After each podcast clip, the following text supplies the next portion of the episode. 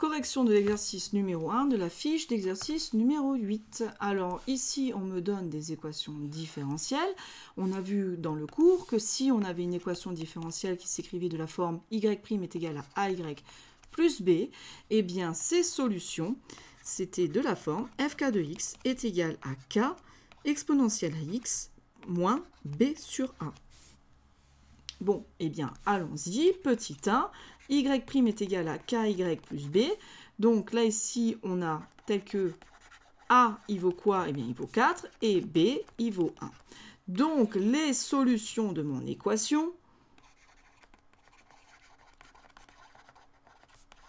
les solutions de fk, de, donc les solutions, pardon, mais ici, j'aurais pas dû écrire le 2. Donc là, hop, les solutions sont donc de la forme fk de x est égal à k exponentielle 4x, alors moins ici, b il vaut 1 et mon 4 et mon a il vaut 4. Donc voilà, ça y est, j'ai trouvé toutes mes solutions et ceci est vrai pour tout x appartenant à R. Petit 2, on recommence. Ici, mon équation ne s'écrit pas tout à fait de la même façon que y' est égal à AY plus B. Donc, je vais tout passer dans le membre de, de droite.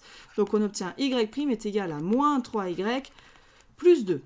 Tel que, et on prend le temps de le poser, mon A, il vaut moins 3 et mon B, il vaut 2. Donc, ici, les solutions de mon équation, je sais qu'elles vont toutes s'écrire fk de x est égal à k exponentielle ax, donc là exponentielle moins 3x, moins b, donc mon b vaut 2, sur a qui vaut moins 3. Eh bien, on va juste transformer un petit peu, parce qu'on peut quand même l'écrire de manière simplifiée ici,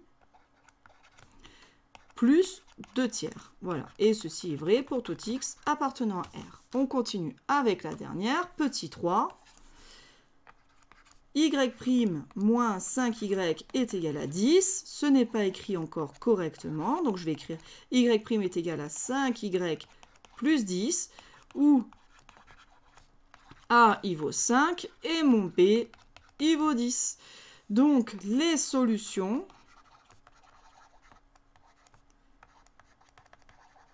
les solutions sont fk de x est égal à k exponentielle, donc mon a il vaut 5, 5x, et ensuite moins b sur a, c'est-à-dire 10 sur 5. On peut encore un petit peu simplifier, on obtient k exponentielle 5x moins 2. Et ceci est vrai pour tout x appartenant à R.